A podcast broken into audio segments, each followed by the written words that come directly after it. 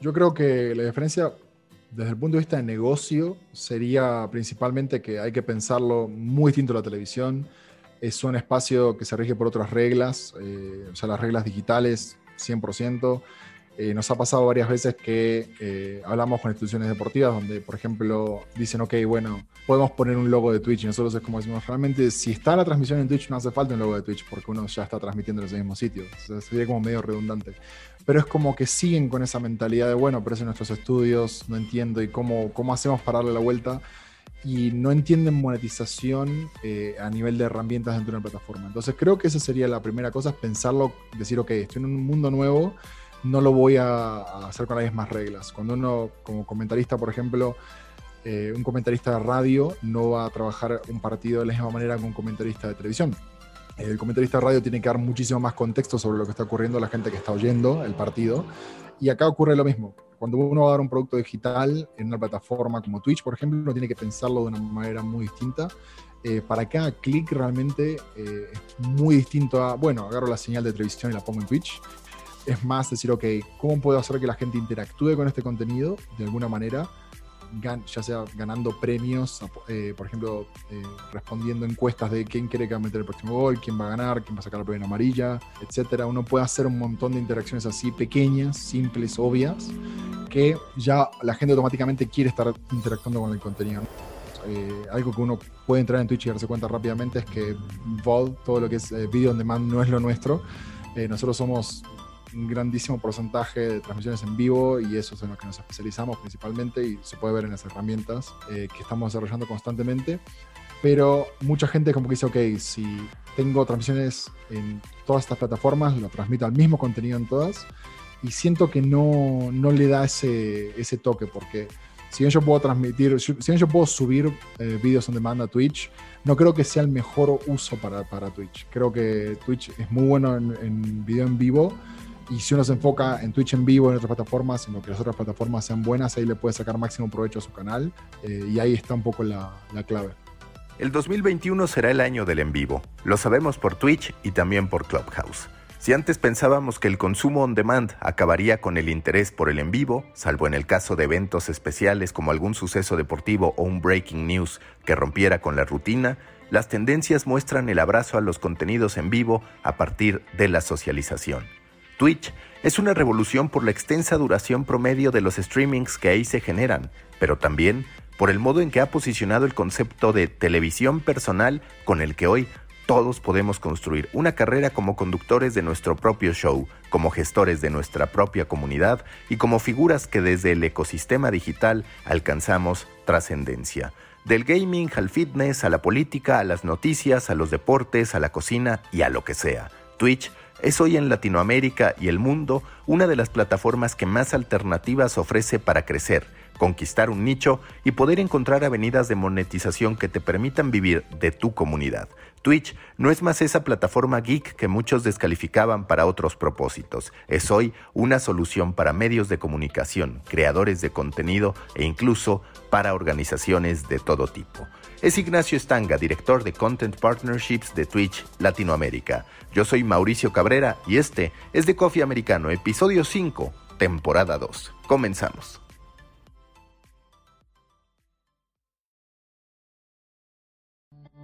Aquí comienza The Coffee Americano. Grandes historias para grandes storytellers un podcast continental sobre medios, historias, marketing y contenido con el sabor de Storybaker por Mauricio Cabrera.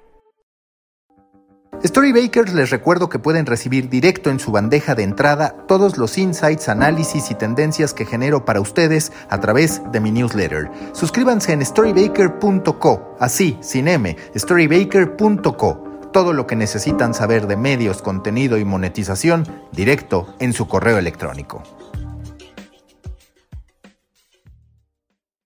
Nuevo episodio en The Coffee. Me da mucho gusto saludar a Ignacio Estanga, quien es director de Content and Partnerships de Twitch Latinoamérica. Ignacio, muchas gracias por estar en The Coffee. Yo te quiero preguntar, ¿qué ha ocurrido en las últimas semanas yo lo he ido reportando, analizando y demás, pero el propio Twitch se esperaba este gran boom en torno a la plataforma o para ser honesto dirías que se juntaron una serie de momentos que lo posicionan hoy como una de las grandes plataformas del 2021? Para nosotros realmente venimos ya varios, varios años que, estamos creciendo de a poco la plataforma. Yo entré hace siete años, por ejemplo, eh, en la plataforma cuando era relativamente pequeña, pero ya era bastante grande en Estados Unidos. Por ejemplo, ya teníamos números que competían con grandes plataformas de streaming.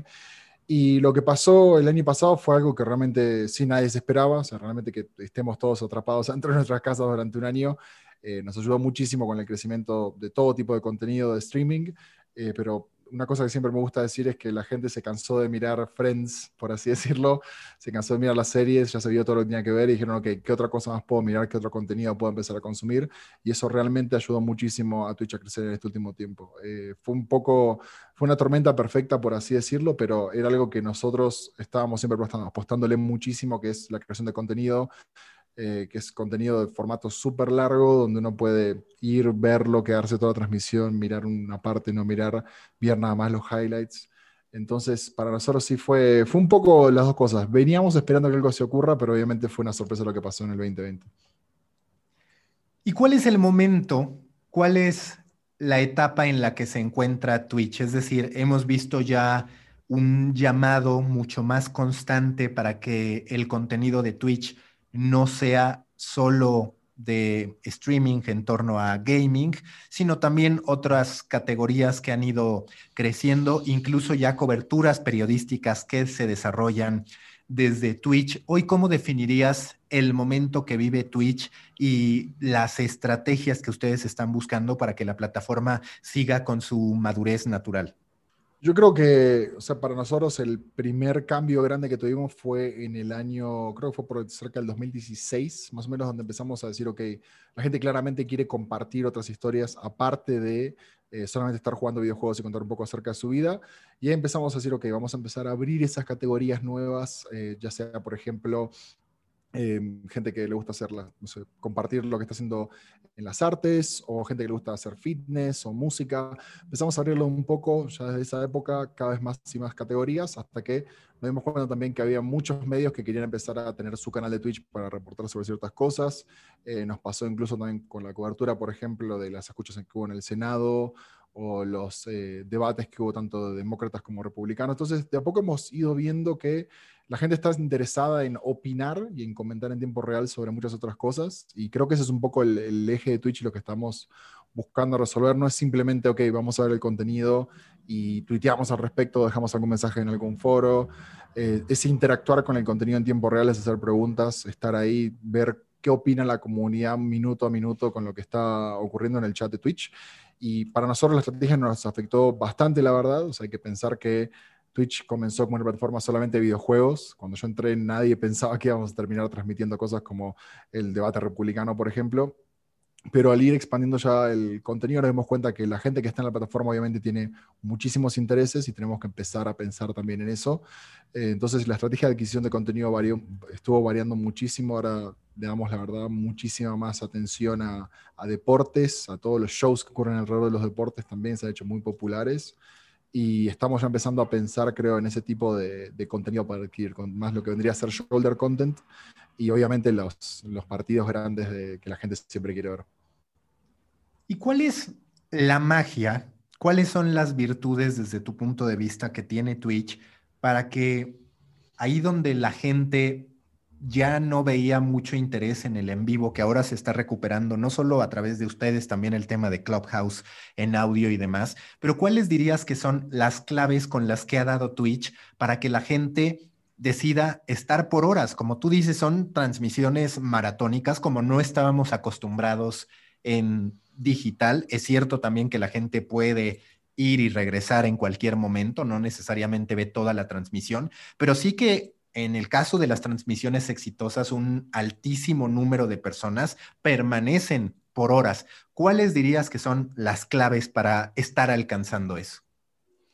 Yo creo que fueron principalmente nuestro, nuestro cambio de negocio desde que pasan, desde que éramos Justin TV a que nos convertimos en Twitch TV. Justin TV pensamos mucho en, eh, nosotros decíamos viewer first, nosotros pensamos en el contenido que la gente quiere ver entonces se motivaba siempre al creador de contenido en base a eso. Y el cambio que hubo de Justin TV, que pensaba de esa manera Twitch, fue que nosotros dijimos, no, esto es más acerca de pensar primero en los emisores, la gente que crea contenido, eh, más que en los espectadores en sí. Entonces empezamos a generar herramientas que eran muchísimo más útiles para los creadores de contenido y la evolución hasta el día de hoy, porque han pasado ya varios años desde que hicimos ese cambio de Justin a Twitch, es eh, que ahora pensamos mucho en comunidades. Eh, Twitch realmente está armando herramientas, o sea, todos los años sacamos muchísimas herramientas nuevas para que la gente pueda tener su nicho, tener su comunidad con la que comparte opiniones, ideas, historias.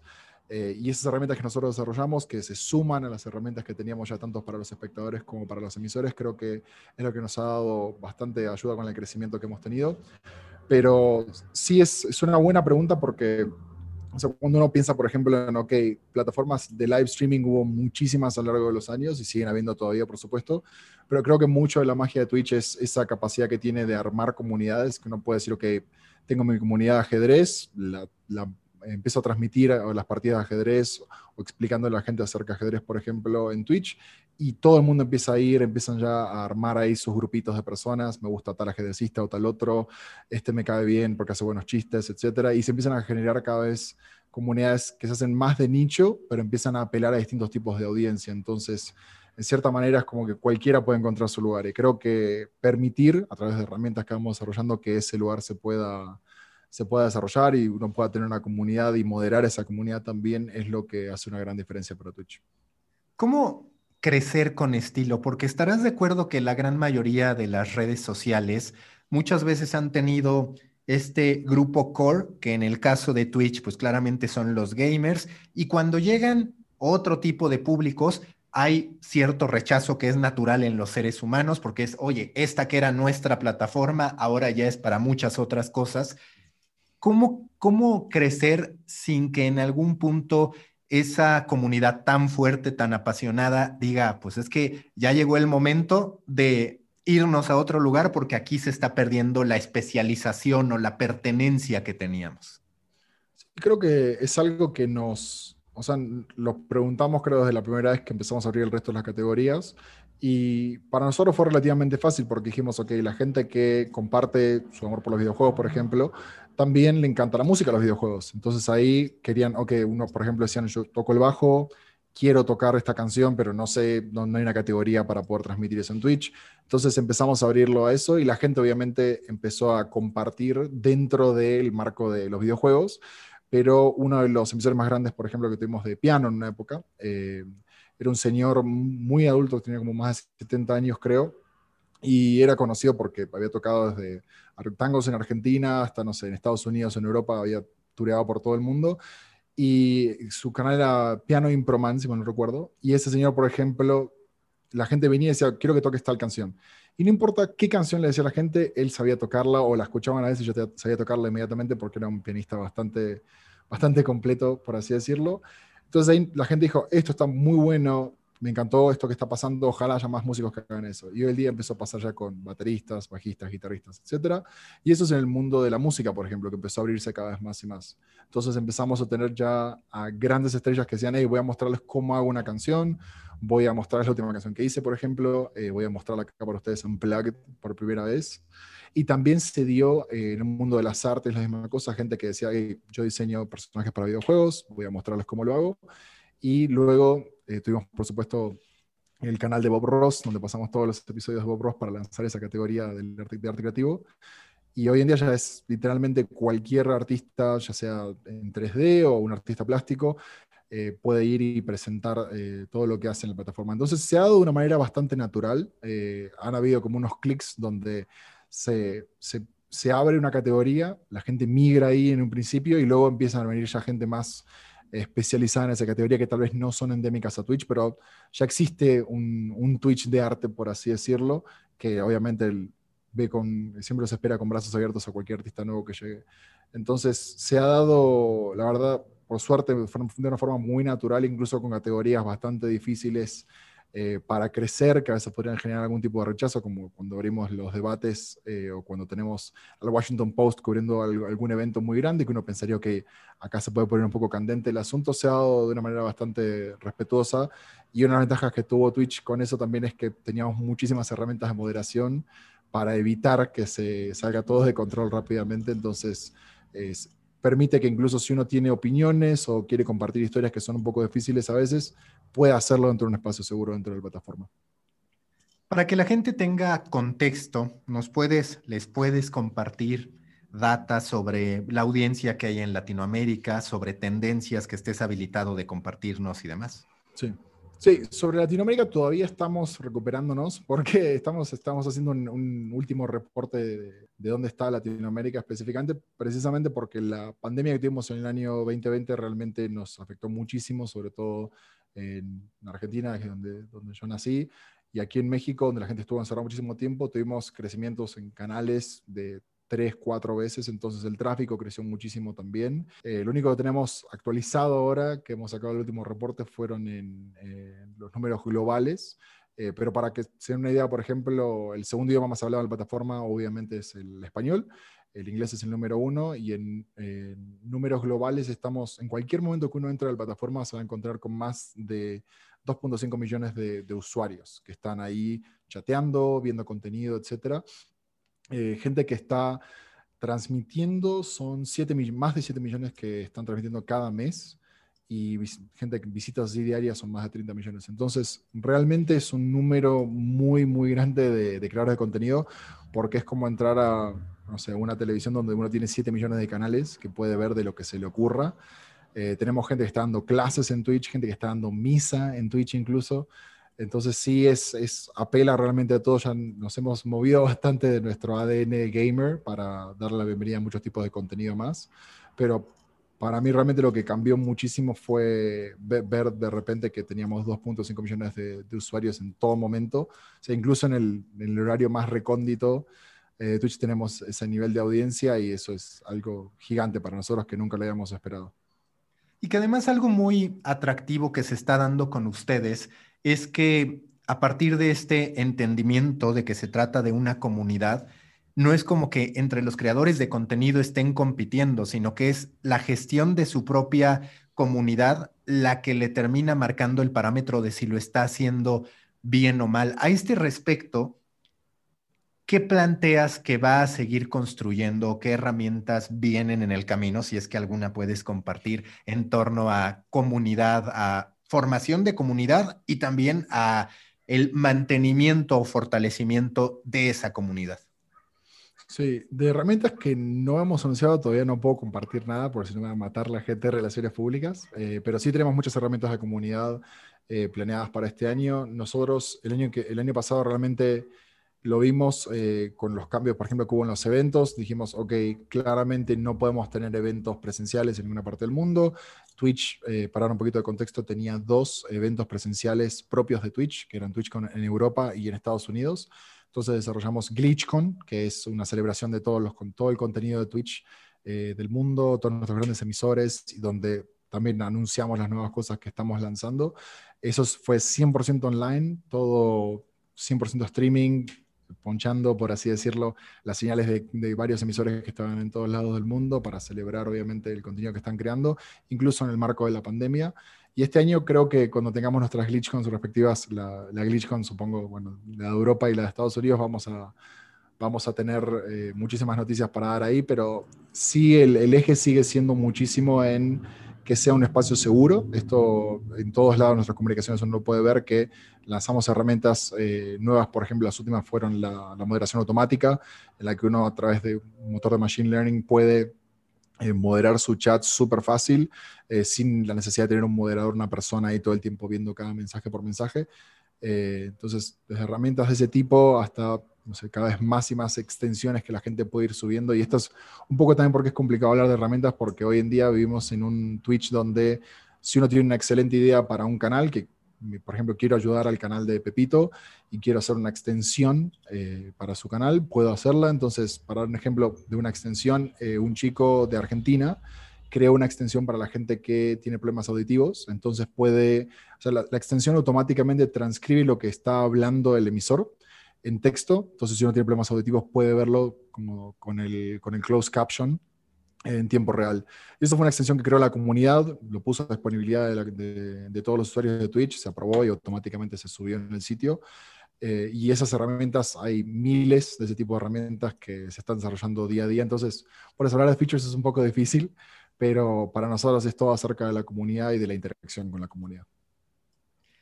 Te quiero preguntar, hace rato hablabas de cómo el deporte ha tenido un crecimiento extraordinario. Hoy, por ejemplo, vimos el estreno de un show de Ibai Llanos, en este caso con una entrevista a Piqué de cualquier cantidad de horas y demás. Yo justo acabo de escribir que parece irremediable que no solamente Ibai, sino que en algún punto cualquier persona pueda tener la capacidad de narrar el mundial, que en un futuro, ya sea Twitch u otra plataforma, compre los derechos y diga, bueno, si tú quieres ponerte a narrar, ahí están los derechos de transmisión que yo compré, lo voy a narrar. ¿Cómo ha sido la evolución, la maduración del deporte dentro de Twitch? Y si en algún punto ha sido hasta cierto punto inesperado para ustedes que los futbolistas se convirtieron en quizás de los primeros grandes promotores de Twitch fuera de esta cultura muy particular de los gamers. Sí, con, el deporte, como bien decís, nos pasó, o sea, yo nunca me hubiera imaginado, por ejemplo, que iba a terminar hablando con Sergio Agüero eh, para explicarle alguna feature de Twitch o algo así. Eso fue algo que jamás me hubiera esperado. Yo crecí viéndolo jugar mundiales, entonces eh, es algo raro que de repente es un streamer tan bueno que le salga tan bien hacer lo que hace y cada vez tenemos más streamers y eso es, cierto. En el caso, o sea, para, para, responder tu pregunta acerca de cómo ha ido madurando este espacio, ha sido bastante, no diría que complicado, pero sí has tenido sus, pruebas únicas porque sobre todo en la parte de deporte tradicional a veces son industrias que están regidas por... Eh, de una forma muy estricta con respecto a sus derechos, es muy difícil la parte de derechos de, de transmisión, por ejemplo, porque, no sé, puede ser que una televisora los, los, tiene ya como en perpetuidad o por una gran cantidad de años y los derechos digitales ni siquiera están disponibles, por ejemplo. Entonces, ha sido trabajar mucho con las ligas, ha sido trabajar mucho con las instituciones en particular para entender dónde podemos trabajar juntos. Entonces, establecer ya un marco de trabajo nos ha ayudado muchísimo. Algunos, obviamente, hemos tenido más éxito que con otros. En el caso de la liga, por ejemplo, en Europa, que abrió su, canal oficial en Twitch, tiene contenido exclusivo para Twitch y comparte muchos shows ya eh, en su canal de, Twitch donde tenemos las previas, por ejemplo, un minuto con la liga o la liga en la zona, etc. Eh, hemos tenido también futbolistas que lo han entendido fácil, otros que no han tenido una, una, carrera muy exitosa, como que el programa dijeron, ok, no es lo mío, prefiero estar en mi casa tranquilo, jugando sin tener que hablar con nadie pero nos pasó mucho, creo que lo entendí muy bien en el caso de los, de los atletas en particular, cuando escuché a, Esteban Gutiérrez, que por ejemplo él decía, eh, el piloto Fórmula 1 decía, sí, para mí es muy distinto ir firmando gorras de la gente al salir de una carrera que estar hablando con ellos durante horas. Entonces les puedo sacar todas las dudas que tienen, les puedo mostrar todo lo que estoy haciendo, lo que estoy trabajando, qué hago en mi día a día, etcétera y es muy distinto a saludar a alguien, sacarme una selfie o firmarle la gorra. Y creo que para Sergio Agüero también fue un poco ese el caso, en el que él puede conectar de otra manera y la gente puede conocerlo realmente. Es muy difícil mantener un personaje muy pulcro, sin ningún tipo de insulto, sin ningún problema ni nada, durante ocho horas. Es fácil hacer una entrevista de dos minutos. Eh, y creo que a la gente le gusta eso, le gusta conectar con los atletas y las, las que conoce eh, en la cámara de un par de entrevistas y decir, ok, veamos realmente cómo es y verlo a Sergio haciendo todas las cosas que hace, como es súper gracioso, etcétera, realmente ayudó muchísimo y también empezó a abrirle la cabeza a varias instituciones de decir, por ejemplo, que claramente acá hay muchísima audiencia, hay muchísima interacción y es una avenida de negocios muy grande que todavía algunos están viendo cómo la pueden explotar, eh, pero algunos ya se sumaron, como es el caso de eh, la Liga, de Real Madrid, de, Santos, por ejemplo, en Brasil, que también ha hecho partnerships con... Eh, con instituciones de eSports y así también sea con muchísimos más equipos. Y que no sé si lo has pensado, pero a final de cuentas, Twitch está ayudando mucho a que la exigencia sobre el futbolista no dependa tanto del resultado. Es decir, en la narrativa habitual era el medio de comunicación determinando cómo se debía sentir el futbolista o metiéndole presión y demás. En cambio, Twitch se ha convertido en un espacio en el que el futbolista puede no estar tan preocupado para bien y para mal del resultado, sino más bien eh, concentrado y disfrutando estar con su comunidad. Hay un cambio cultural que se provoca a partir de la interacción que termina promoviendo Twitch como ninguna otra plataforma, porque claro, hay muchos futbolistas con grandes cantidades de seguidores en Instagram o en Twitter, pero es una dinámica igual demasiado monotemática, por llamarlo de alguna manera. No es una comunicación de dos vías y además no es una comunicación de horas. Sí, totalmente. Es algo que, también, por ejemplo, nos pasó la primera vez que, Sergio se empezó a hacer realmente grande la plataforma y muy conocido. En esa época no había partidos, eh, no había partidos de fútbol en todo el mundo, entonces creo que los medios deportivos no tenían mucho de qué hablar. Eh, y en, una, en un programa en particular, que no recuerdo si fue un medio deportivo, pero tenía una, una, una, anfitriona que estaba hablando y dio su opinión y dijo, no me parece correcto que un deportista esté jugando juegos todo el día haciendo nada, con un montón de perdedores o algo así, dijo. Eh, en esas líneas. Y Sergio no tuvo que decir nada. De hecho, Sergio dijo en la transmisión, yo no tengo por qué responder nada. La verdad que puedo opinar lo que quiera, que sea feliz. Y empezó a cambiar mucho la mentalidad incluso de los creadores de contenido de Twitch porque dijeron, wow, miren qué bien que maneja la presión externa. Y mucha gente se olvida que la mayoría de estos atletas están ahí bajo el escrutinio de los medios desde que tienen 15 años. Entonces, si algo saben hacer bien es manejar la presión en la mayoría de los casos. Pero la comunidad online no le pareció para nada a la comunidad de Twitch lo que estaba ocurriendo. Eh, y la comunidad de Twitch de Sergio fue y le explotó el Twitter a la chica, desgraciadamente, hasta que salió y pidió disculpas y dijo, no, realmente tiene una comunidad muy apasionada y está perfecto y no hay ningún problema. Pero sí fue, fue gracioso ver eso, cómo se impuso este nuevo orden donde si alguien va y habla mal del contenido que yo estoy viendo, va a salir un montón de fans, como la gente que se pelea porque mi serie es mejor que la serie que tú ves y así. La típica pelea, por ejemplo, Seinfeld contra Friends, eh, que se pelean en foros. Se da lo mismo también con canales de Twitch y con creadores de contenido de Twitch. Entonces, se, está dando que esto de que para la institución es buenísimo porque dice, ok, no tenemos partidos, tenemos que de alguna manera llegar a conectar con los fans. Esta es la mejor manera de hacerlo. Hacemos un torneo de FIFA, jugamos online, cada uno de su casa, no hay ningún problema y luego eso queda, a pesar de que volvamos a tener partidos, eh, ya empiezan a jugar de nuevo, si un jugador eh, tiene alguna, tiene, por ejemplo, en el caso de Sergio que tuvo una operación, tuvo que hacerse una cirugía y tener la recuperación, él seguía conectando con sus fans, seguía hablando con ellos, seguía hablando en la institución y qué estaban haciendo. Entonces ahí dijeron, claramente acá hay una oportunidad de negocio porque no significa el jugador está con algún problema, listo, lo tenemos que sacar y no puede hacer nada durante meses. Ahora tiene una manera de seguirle generando valor y aportando valor a la institución de todos modos.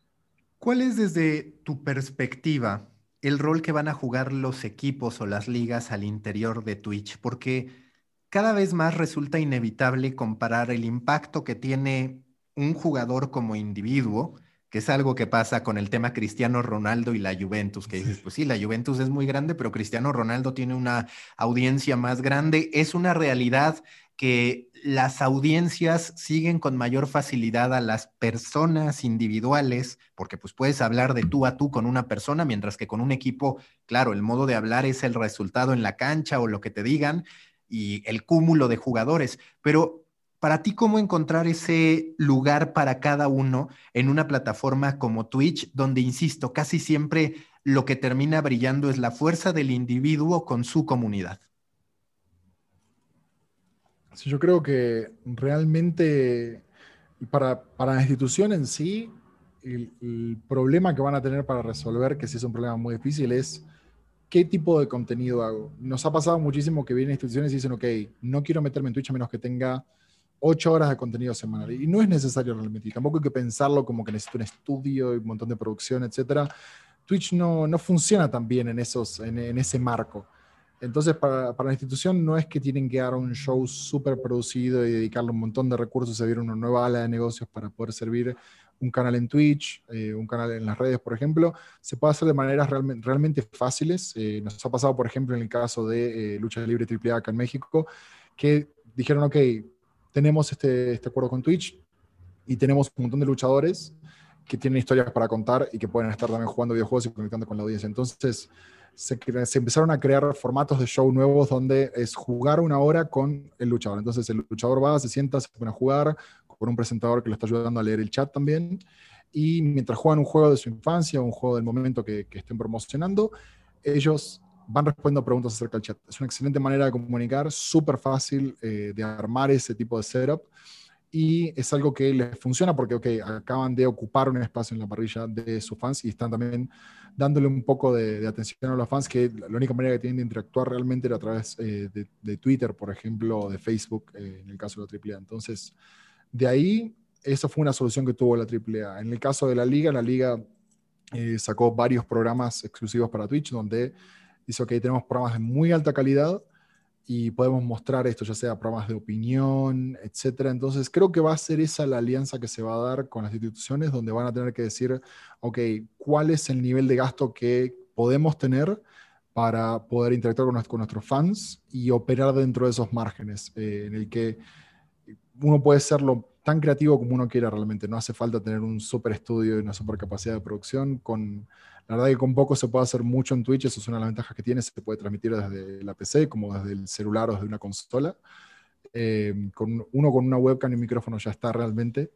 Eh, pero entonces va a ser más la tarea de las instituciones de resolver eso, cuáles son los márgenes en los que quieren operar y, y, cuál es la conexión que quieren tener con los fans. No tiene por qué ser algo súper así next level, que es un poco el, la primera cosa que se le viene a la mente a un vicepresidente de área digital de alguna institución o de alguna liga.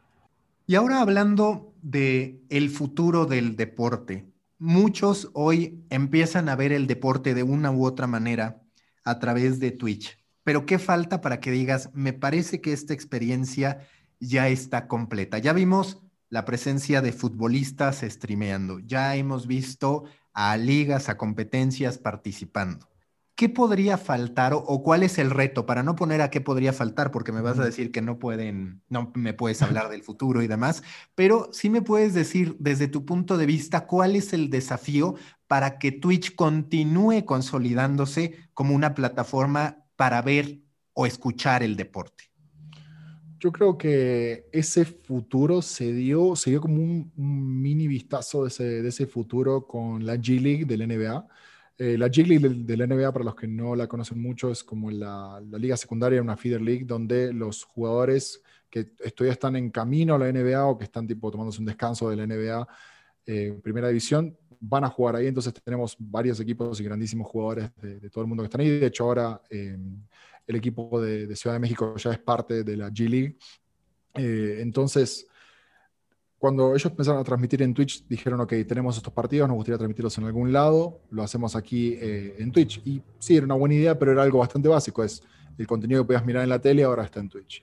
Pero desarrollaron, por ejemplo, una extensión, que creo que fue una, algo, un trabajo que hicieron entre ambas empresas, de Twitch y la NBA, que uno podía estar mirando y podía cliquear en tiempo real, primero que nada tenía estadísticas todo alrededor de la pantalla como una especie de overlay sobre impreso y uno podía clicar y decir, ok, no sé quién es este jugador porque es una liga relativamente nueva con nuevas estrellas por todos lados en cada partido.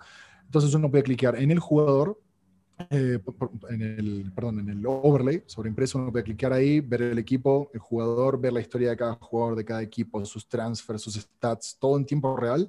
Se van actualizando también a través de una API que, que tenemos. Y aparte de eso, la Chile algo que hizo muy bien fue decir, ok, no tenemos derechos de transmisión en inglés realmente, eh, fuera, eh, fuera de inglés no tenemos en ningún lado del mundo. Entonces, contratamos estudios y comentaristas y todo para que la cubran a la G-League o le dejamos en manos de, los fans. Y los fans, una vez que le dieron los derechos de retransmisión, todo el mundo estaba transmitiéndola. Yo la estaba transmitiendo con, con un amigo mío que es un basquetbolista semiprofesional. Entonces, estaba él explicándome a mí acerca de básquet y yo estaba como haciendo las preguntas que estaba haciendo la audiencia. Todo esto en tiempo real. Entonces, si el chat a mí me decía, no sé qué está pasando, no sé por qué este tipo es tan importante o cuál o por qué este es más bajito que los otros y no tiene ningún problema haciendo todas estas cosas, el basquetbolista que estaba al lado mío, semi-pro, explicaba todo en tiempo real. Entonces le daba como un extra al contenido en el que no estoy nada más viendo el contenido, estoy aprendiendo, estoy interactuando y ese era el twist que hacía falta. Si yo quería saber los stats, podía verlo ahí, la historia, los transfers, todo. Y aparte tenía ese extra de que podía verlo con mi mejor amigo, por así decirlo, y compartir ese conocimiento. Entonces, lo que yo imagino en un futuro sería ver, por ejemplo, eh, o sea que estaría buenísimo realmente para, es un deseo mío, es cualquier partido de fútbol eh, con todos esos grandes fanáticos de ciertos clubes. En Argentina se da muchísimo que hay uno que desde que nació desde un equipo y se sabe la historia desde hace 100 años de ese mismo equipo de fútbol y puede contar cosas que nadie puede contar. Que mi, abuelo lo vio en tal lugar y se peleó con tal otro y así. Todo eso lo puede contar y, y es algo muy lindo cuando una liga, cuando un equipo da esos derechos de retransmisión para la comunidad, porque al fin y al cabo le suman a su audiencia, le suman a su, institución, porque fidelizan muchísimo más a, los fans y le da obviamente a los fans una manera fácil de entrar, porque hay muchísimos que tal vez les interesaría el fútbol o les interesaría el básquet, pero no, no tienen tanto tiempo para hacer la investigación ellos mismos y es mucho más fácil cuando lo haces a través de un canal, de un creador de contenido, de un amigo que, que te hace esa intro, por así decirlo. Y que justo el comisionado de la NBA ya varias veces ha dicho, me interesa que la NBA se transmita mucho más a lo Twitch que a lo ESPN. ¿Cuál dirías que es la recomendación que tú le haces a todas las televisoras que de pronto quieren hacer algo en Twitch que sea distinto a lo que ya ofrecen o no a las televisoras que de manera natural tienen un amor-odio por lo que pueda representar Twitch, sino las propias ligas y demás. Ahorita ya hablaste de este elemento de la interacción, pero digamos, ¿cuáles son las diferencias medulares que tú explicas entre una transmisión televisiva y lo que debe ofrecer Twitch para funcionar, para detonar con la comunidad? Yo creo que la diferencia desde el punto de vista de negocio sería principalmente que hay que pensarlo muy distinto a la televisión. Es un espacio que se rige por otras reglas, eh, o sea, las reglas digitales 100%. Eh, nos ha pasado varias veces que eh, hablamos con instituciones deportivas donde, por ejemplo, dicen, ok, bueno, podemos poner un logo de Twitch y nosotros es como decimos, realmente si está la transmisión en Twitch no hace falta un logo de Twitch porque uno ya está transmitiendo en ese mismo sitio. sería como medio redundante. Pero es como que siguen con esa mentalidad de, bueno, pero es en nuestros estudios, no entiendo, y cómo, cómo hacemos para darle la vuelta y no entienden monetización eh, a nivel de herramientas dentro de una plataforma. Entonces creo que esa sería la primera cosa, es pensarlo, decir, ok, estoy en un mundo nuevo, no lo voy a, hacer con las mismas reglas. Cuando uno, como comentarista, por ejemplo, eh, un comentarista de radio no va a trabajar un partido de la misma manera que un comentarista de televisión. El comentarista de radio tiene que dar muchísimo más contexto sobre lo que está ocurriendo a la gente que está oyendo el partido. Y acá ocurre lo mismo cuando uno va a dar un producto digital en una plataforma como Twitch, por ejemplo, uno tiene que pensarlo de una manera muy distinta. Eh, para cada clic realmente eh, es muy distinto a, bueno, agarro la señal de televisión y la pongo en Twitch. Es más decir, ok, ¿cómo puedo hacer que la gente interactúe con este contenido de alguna manera? Ya sea ganando premios, eh, por ejemplo, respondiendo encuestas de quién quiere que va a meter el próximo gol, quién va a ganar, quién va a sacar la primera amarilla, etcétera, uno puede hacer un montón de interacciones así pequeñas, simples, obvias, que ya la gente automáticamente quiere estar interactuando con el contenido. No está de fondo, está participando activamente y así puede ganarse premios, etcétera. Entonces creo que esa sería una manera fácil eh, de entrar a, entender bien qué es una plataforma como Twitch para una institución, una televisora o algo así. Y la monetización es súper simple cuando uno lo trata como, como lo que es, que es una plataforma digital. Eh, creo que ese sería, esos serían los clics que hay que hacer. La diferencia principal con la televisión es que en la televisión yo le mando un tweet al comentarista, el comentarista tal vez lo lee o no, a la media hora que yo lo envíe, pero acá en Twitch está el chat en vivo en ese momento y por más que sean miles de mensajes, uno tiene una pregunta que surge ahí que quiere responder. Eh, cuando uno ve esa, esa interacción en vivo, la gente quiere interactuar más, quiere participar más quiere registrarse para más cosas y creo que ahí es donde, donde está el clic que una vez que las televisoras o los dueños de los derechos de transmisión hagan, van a realmente tener una muy buena experiencia en Twitch. ¿Cómo trabaja Twitch para evitar, si es que de algún modo pretende eso, que los creadores de contenido empiecen a estar haciendo estos streams que realmente se realizan multiplataforma, que no tienen un uso específico en la plataforma y que las terminan llevando a otros espacios. Yo tengo que decir que no comulgo con ese approach, con poner el mismo producto en distintas plataformas, pero es una realidad que hoy hay muchos creadores haciéndolo. Y también es una realidad que cada vez vemos a más plataformas intentando ser una solución para todo. Entonces hay ahí un punto complejo. ¿De qué manera Twitch intenta reducir esto o por qué no debería hacerlo el creador de contenido si es que esa es un poquito la postura?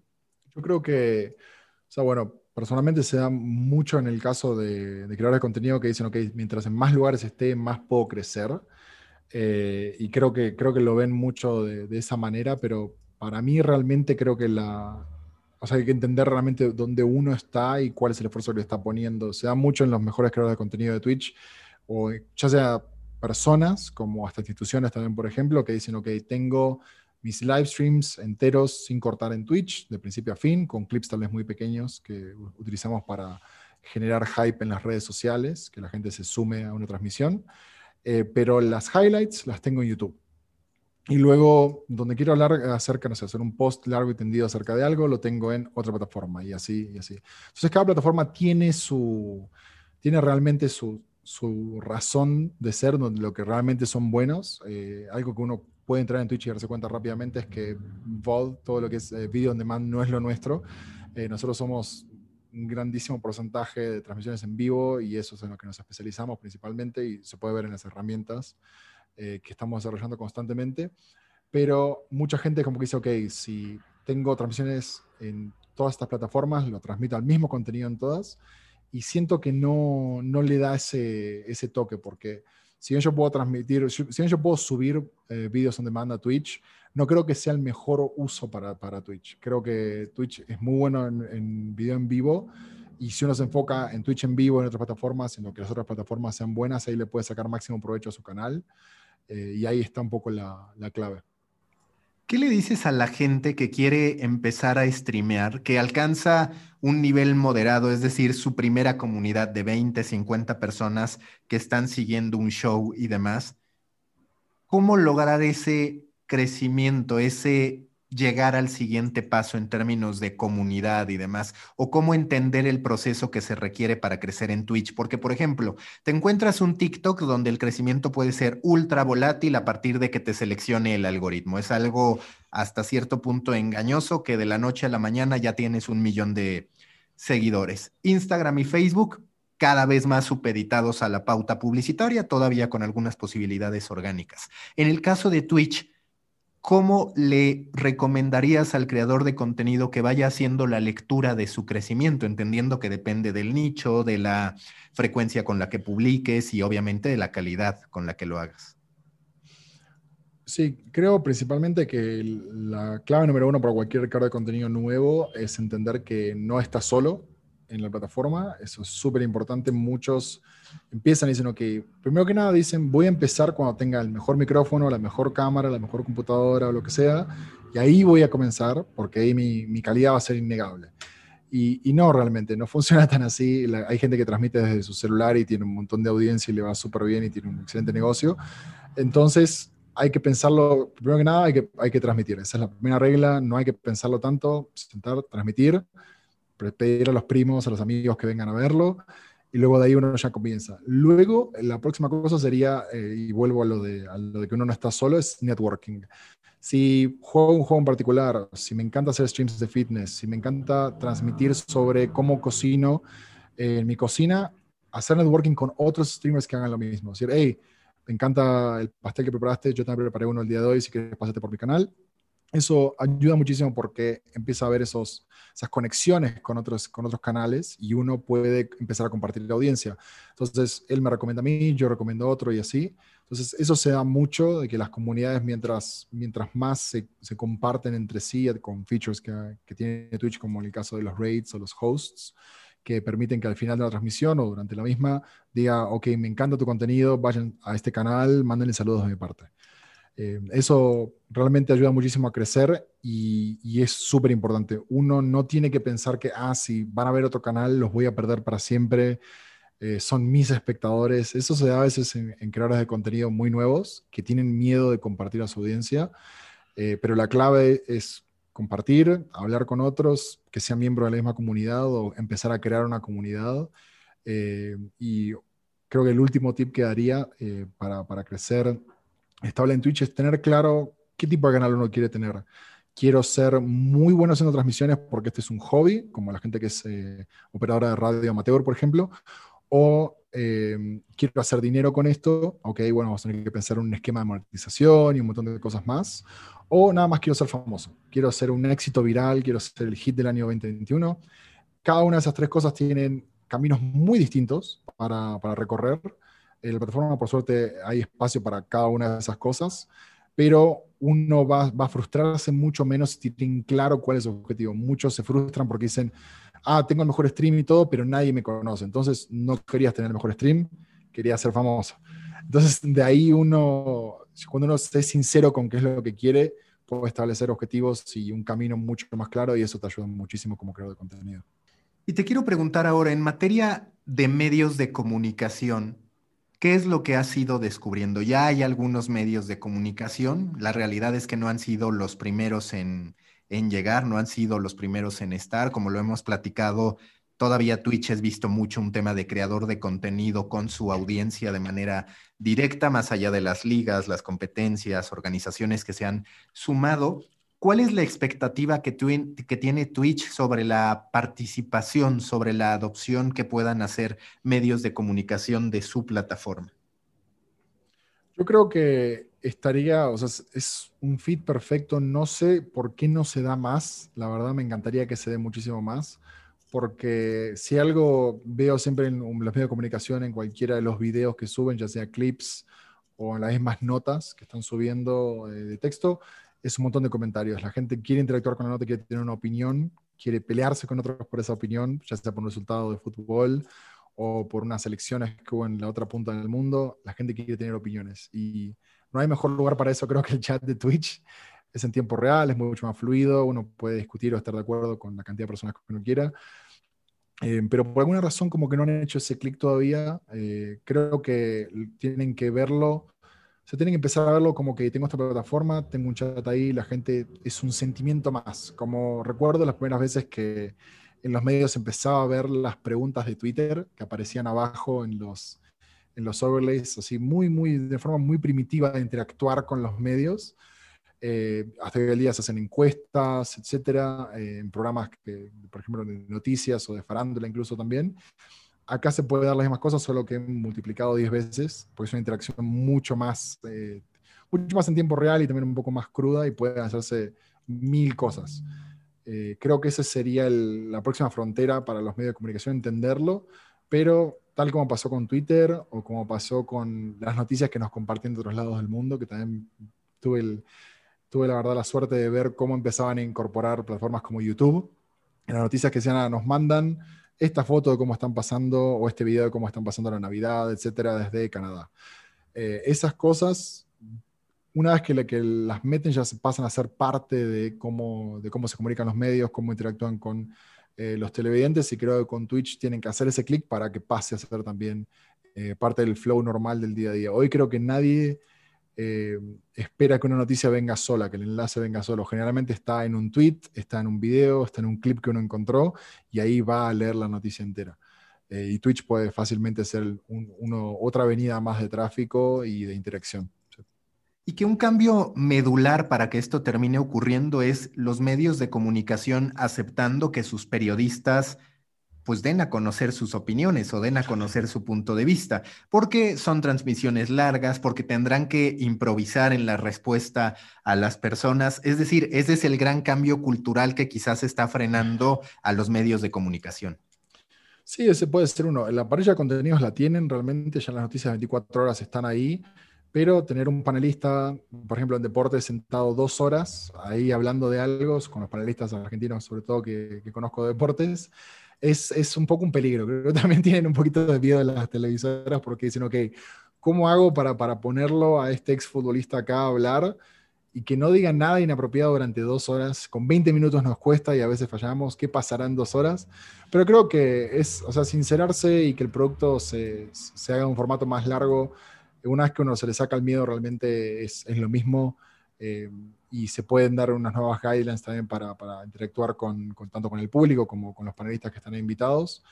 Pero, pero sí tienen que, tienen que darse cuenta que o sea, el formato largo es, es algo que, si bien tiene sus pros y cons, la mayoría del talento que está en televisión se va a relajar muchísimo más. Eh, como experiencia personal a mí me ha pasado que en transmisiones donde he tenido que trabajar 20 minutos nada más me han sido infinitamente más estresantes que las que he tenido que estar cuatro horas transmitiendo algo. Eh, es más que nada porque en esos 20 minutos tengo que ser perfecto y en cuatro horas, si soy imperfecto, 10 segundos a nadie le va a importar realmente. Eh, y creo que los profesionales poco a poco se van, dando, se van a dar cuenta de eso en realidad. Y porque aparte hay un tema que es medular que tú ahorita mencionabas. De pronto en 20 minutos tú tienes que hacer como que todo lo sabes, es decir, tienes que agregar valor en todo momento. Y si tú estás transmitiendo por cuatro horas, se vale que tú te pongas a hacer una búsqueda en internet de algo que desconoces, que lo hagas ver, que incluso juegues con eso y la audiencia va a terminar buscándolo contigo o es posible que te dé la respuesta. Es decir, es otro tipo de discurso, de comunicación. Totalmente. Que la audiencia incluso haga el trabajo por vos creo que es lo, lo, más fácil que puede llegar a ocurrir en Twitch, porque uno dice, no sé cómo se hace esto, o no sé cómo resolver tal cuestión. 20 personas van a pelear para darte la mejor respuesta posible sobre algo y cuando hablamos de deportes o de noticias, lo que sea, hay tanta gente, tantos profesionales transmitiendo en Twitch y viendo en Twitch que es, es, una locura. Me pasó, por ejemplo, a mí que en transmisiones mías donde yo estaba jugando un simulador de camiones, la cosa más aburrida del mundo que pensé que nunca nadie querría ver, eh, apareció un chico que empezó a comentar de cómo hacer tal o cual cosa, cómo estacionar bien un camión, eh, articulado con un trailer articulado, etc. Y le preguntamos por qué, y resulta que era un camionero que terminaba de trabajar como camionero en su día a día y venía a ver streams de gente manejando camiones para poder ayudarlos. Eh, y él lo hacía como de puro hobby, ayudar a la gente acerca de conocer más camiones o explicarles cosas que tal vez no sabían acerca de, qué es ser camionero. Y, e incluso terminamos conociendo a ese, espectador en una reunión que tuvimos de la comunidad de Twitch Argentina. Pero fue graciosísimo para nosotros porque era imposible imaginar que un camionero iba a terminar de trabajar manejar 12 horas al día y sentarse en su compu o eh, mirando en la televisión, por ejemplo, cómo alguien maneja camiones virtuales. Eh, y obviamente para el que está estudiando periodismo deportivo, que se especializa en voleibol o en handball, ve una pregunta de eso, alguien dice, la verdad que no sé nada de handball, ese es su momento de brillar y va a querer compartir todo su conocimiento. Y para el que está transmitiendo es su momento dorado porque lo salvó de quedar ahí como que no sabe absolutamente nada. Entonces se dan estas cosas muy lindas en Twitch a través de la interacción que no se pueden dar en ningún otro lado. Y que hay otro punto que ahora que comentas he ido analizando, que es hoy sobre la información general se dice que es muy difícil poder sustentarla. Se espera que llegue un apoyo de Facebook, de Google, de organizaciones internacionales para poderlo pagar. Aquí en cambio estás hablando de que si encuentras un creador un presentador, por llamarlo de alguna manera, un streamer con una audiencia suficiente que le reconozca lo que hace, podrías monetizar un noticiero, por decirlo de alguna manera. Podrías monetizar el que esta persona esté streameando por espacio de dos horas información general que sería muy complicado monetizar a, través de la vía publicitaria. Aquí tienes a gente reconociendo a una persona por cómo analiza, por cómo comenta o por cómo investiga la información que está moviendo al mundo. Sí, totalmente. Y de hecho, eso, o sea, Twitch, la suerte que tiene es que la mayoría de las herramientas para monetizar son eh, nativas a la plataforma. Entonces, por ejemplo, las suscripciones pagas, eh, los bits, eh, los comerciales dentro de Twitch, todo eso está dentro de la plataforma y, y uno puede decir, por ejemplo, que me encanta el contenido que estás haciendo, voy a darte 5, 10, 25 dólares porque me encanta cómo, cómo trabajas, tu profesionalismo, etcétera.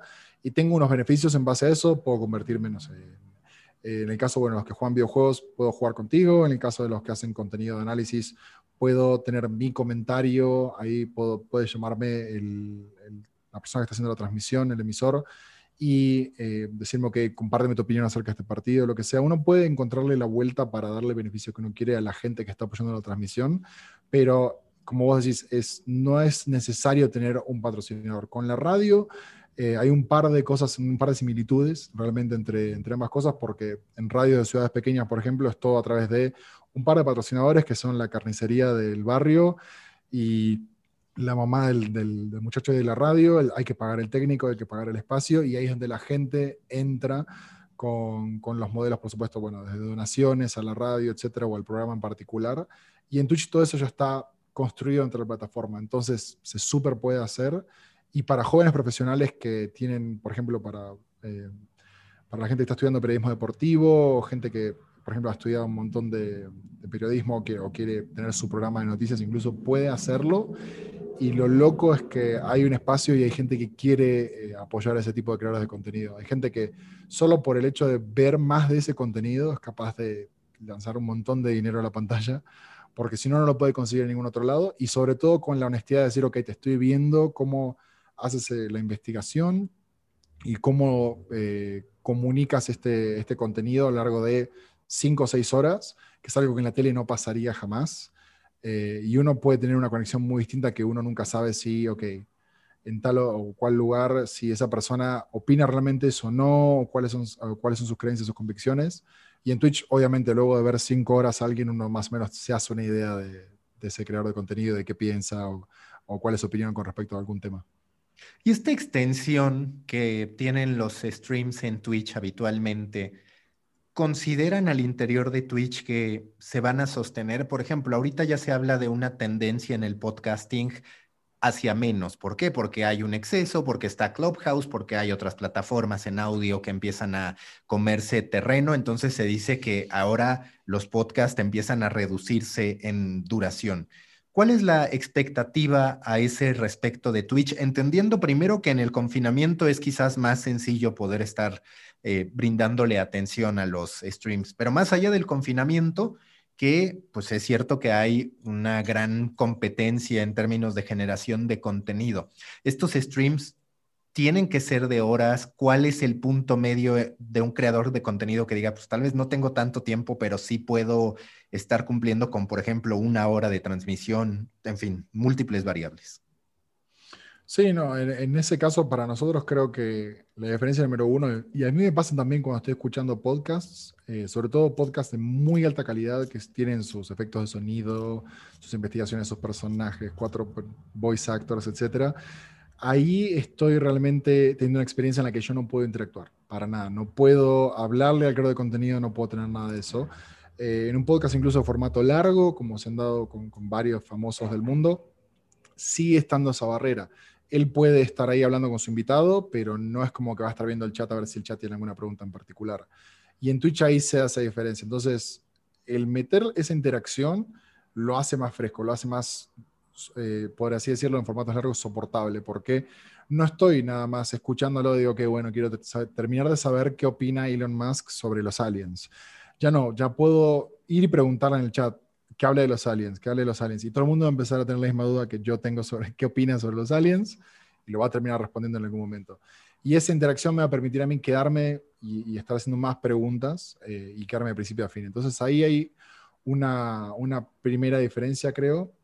Eh, creo que lo mínimo en Twitch que, yo he visto que funciona al menos es dos horas.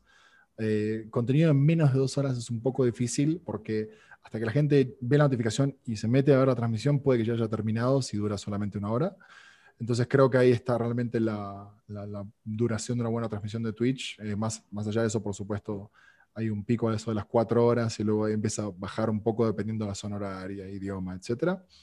Pero si tuviera que dar una receta, serían eh, más de dos horas y la interacción como un componente principal.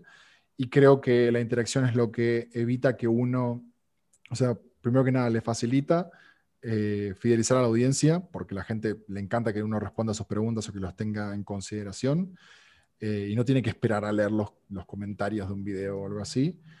Esa sería una, y la otra es que, que sí, es, otro producto cuando uno le suma interacción, totalmente es otro producto.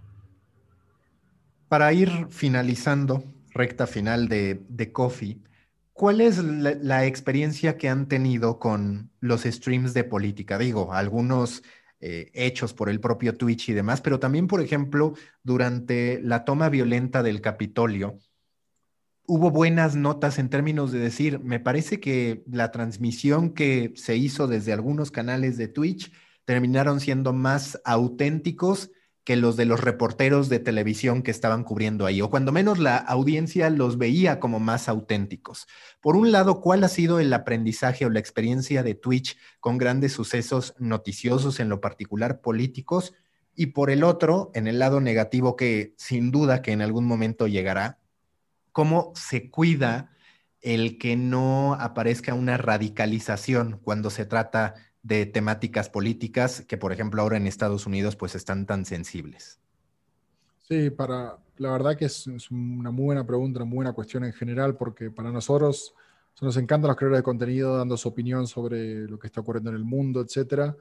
Eh, de hecho, sí, por ejemplo, cuando estuvo la explosión en Beirut, eh, por ejemplo, también muchísimos creadores de contenido estaban reaccionando en tiempo real a lo que había ocurrido. Entonces, uno lo primero que, hizo Twitch cuando empezamos a ver este tipo de contenido más de reacción fue eh, darle más herramientas de moderación a, los, emisores, a, los streamers.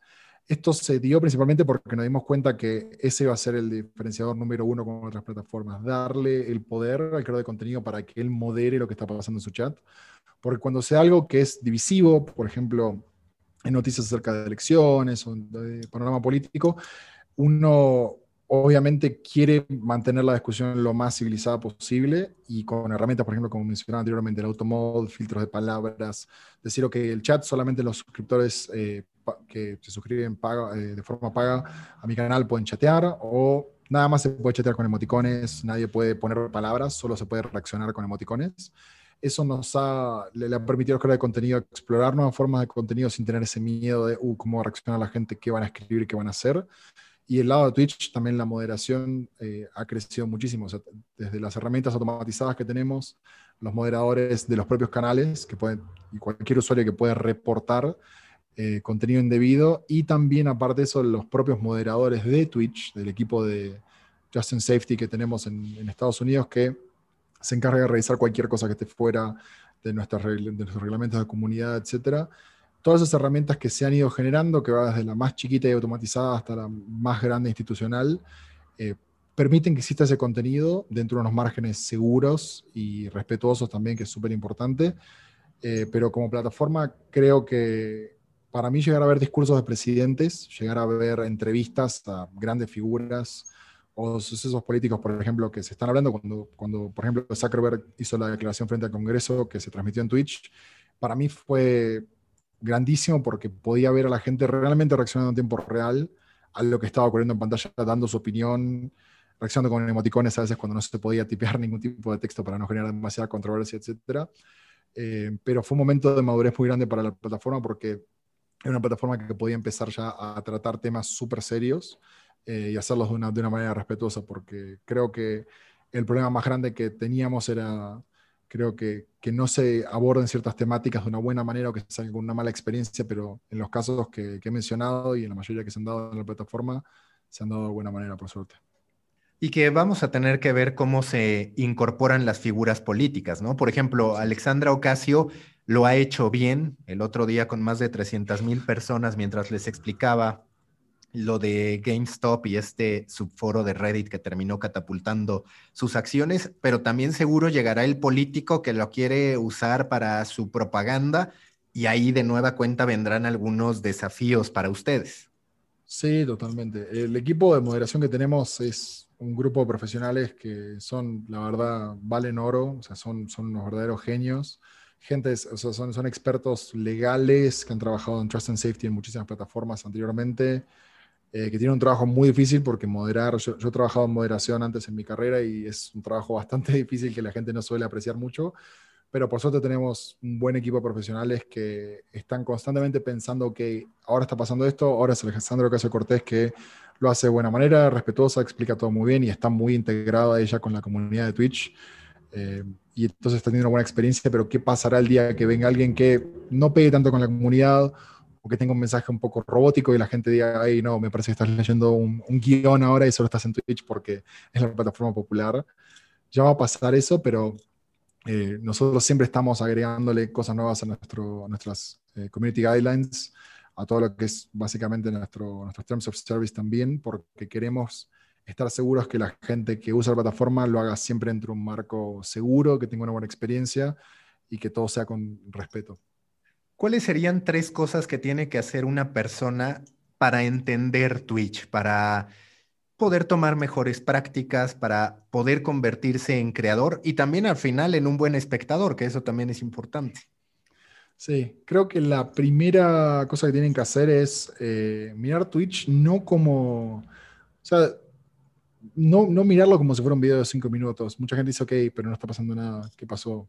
Eh, yo podría estar jugando ese juego, no tengo por qué mirar a alguien más que juegue ese juego, o podría estar yo cocinando porque estoy mirando a alguien cocinando, pero uno tiene que verlo como una herramienta de interacción. Estoy solo en mi casa aburrido y no sé cómo soldar, por ejemplo yo escribo soldador en Twitch y va a aparecer alguien que está haciendo arte, soldando ahí, y uno le puede hacer un montón de preguntas. Entonces, es un excelente lugar para sacarse dudas de lo que sea y para tener un, feedback, una evolución en tiempo real de, algún tema o de lo que se está tratando.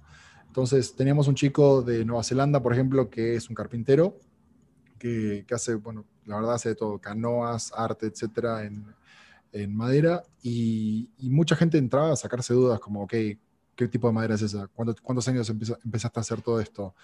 Eh, ¿Qué es lo más difícil, lo más complejo que has hecho, etcétera? Entonces, uno debería entrar por su gusto, por su hobby. Si a alguien le gustan los deportes, entra en la categoría de deportes. Si le gustan noticias, puede entrar a noticias en Twitch, etcétera. Y ahí uno va a empezar a entenderlo con unos ojos mucho más eh, amenos, porque si no me gustan los videojuegos y entro en la categoría de videojuegos de Twitch, no me va a terminar de gustar Twitch pero si me encanta el boxeo y entro a alguien que está, por ejemplo, analizando una pelea de boxeo o está jugando boxeo en VR o algo así, voy a tener una experiencia súper buena porque voy a poder compartir mi pasión por algo con alguien más y eso se trata Twitch, de comunidades que comparten su pasión con respecto a algo. Entonces creo que esa sería la, serían como mis tips para alguien nuevo en Twitch. Busquen lo que a uno le gusta y ahí la van a pasar bien.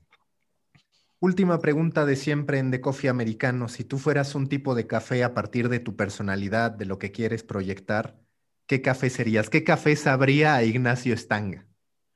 Em, es raro esto. Esa es una pregunta rara porque a mí me encanta el café eh, así seco, negro, seco, sin azúcar, nada, café negro.